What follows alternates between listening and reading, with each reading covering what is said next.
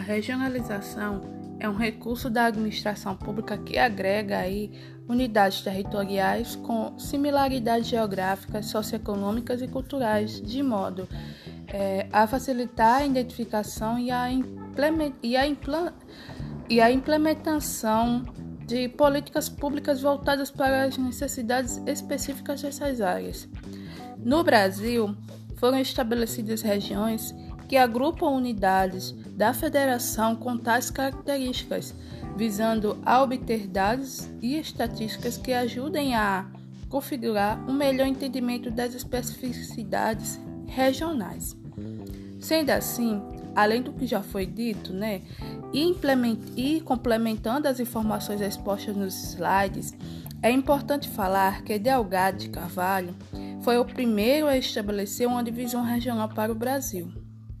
E também que ele reconhecia a ação do homem sobre a natureza, mas na sua obra em relação à divisão regional, ele enfatizava a correlação de elementos do meio físico.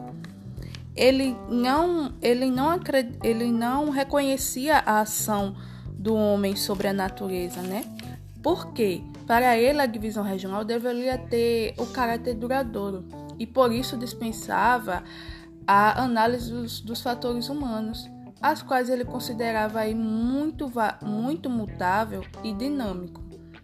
Enfim, é sobre essas e muitas informações que nós conseguimos né, é, entender um pouco sobre como as divisões regionais elas são fundamental para, para entendermos todo o processo né, que vem em constante mudança, não só através da divisão regional de Delgado e Carvalho, que foi a primeira a ser proposta,